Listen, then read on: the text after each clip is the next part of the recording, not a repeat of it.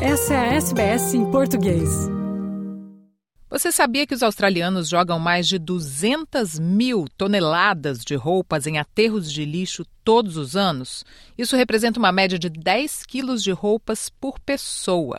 Se optamos por reciclar, doar ou trocar as nossas roupas indesejadas, podemos ajudar a combater a crise dos resíduos têxteis na Austrália. A indústria da moda é uma das mais poluentes. O Australian Fashion Council informa que, em média, compramos 56 peças novas de roupa todos os anos. Fast fashion são roupas baratas e descartáveis produzidas rapidamente por varejistas do mercado de massa para acompanhar as últimas tendências. O objetivo é incentivar os clientes a comprar regularmente novos looks, o que significa que compramos mais à medida que eles ficam rapidamente desgastados ou danificados. Cabe a nós descartar nossas roupas de maneira responsável para que elas sejam reutilizadas ou recicladas. Rebecca Gillen, CEO da Planet Ark, explica que jogar a roupa na lixeira não é a solução. The golden rule is not to put clothing, shoes, fabric, sheets,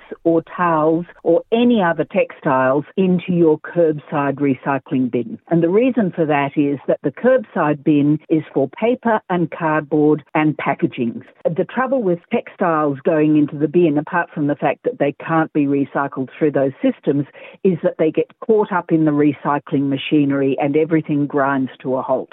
Felizmente, existem outras alternativas. Você pode reservar um serviço de coleta online, pagando uma taxa. Uma empresa pega suas roupas indesejadas e providencia para que sejam recicladas ou reutilizadas. Outra opção é doar as roupas das quais quer se desfazer para instituições que ajudam pessoas passando por dificuldades. Basta deixar suas roupas em um brechó administrado por uma dessas instituições, conhecido como Op Shop, ou colocá-las em um baú daqueles que parecem uma grande lixeira voltado para a coleta de roupas. Há muitos espalhados pelos mais diversos bairros das grandes cidades. As op shops em toda a Austrália geram, com a venda de roupas doadas, quase um bilhão de dólares de renda que vão para pessoas que estão enfrentando dificuldades. Mas Rebecca Gillen diz que, por melhores que sejam as nossas intenções, devemos ter cuidado com o que doamos. We don't want people to drop things at charity stores that really are unwearable or too worn or out of date because they then have to send them to landfill and that is a cost to them. Charity shops currently spend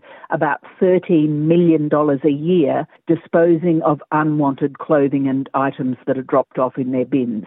And that's about 60,000 tonnes of materials that's going into landfill by, by that method.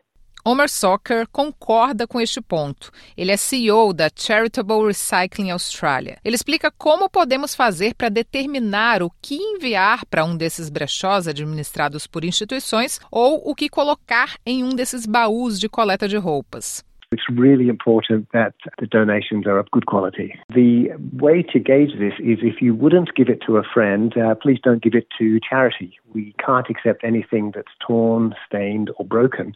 So, again, if you are happy enough to give this donation or gift to a friend, we'd love to receive it in charity because we'll be able to find a good home for it. Alguns exemplos de op shops, os brechós ligados a instituições que auxiliam pessoas passando por dificuldades, são Salvos, Vinis, Cruz Vermelha Australiana, Save the Children, Lifeline, Anglicare e Brotherhood of St. Lawrence. As lojas dessas instituições podem ser encontradas na maioria das cidades da Austrália. Homer Soccer diz ainda que é possível encontrar mais informações no site da Charitable Recycling Australia, junto com alguns fatos sobre o desperdício de roupas. Quer ouvir mais notícias como essa? Ouça na Apple Podcasts, no Google Podcasts, no Spotify ou em qualquer leitor de podcasts.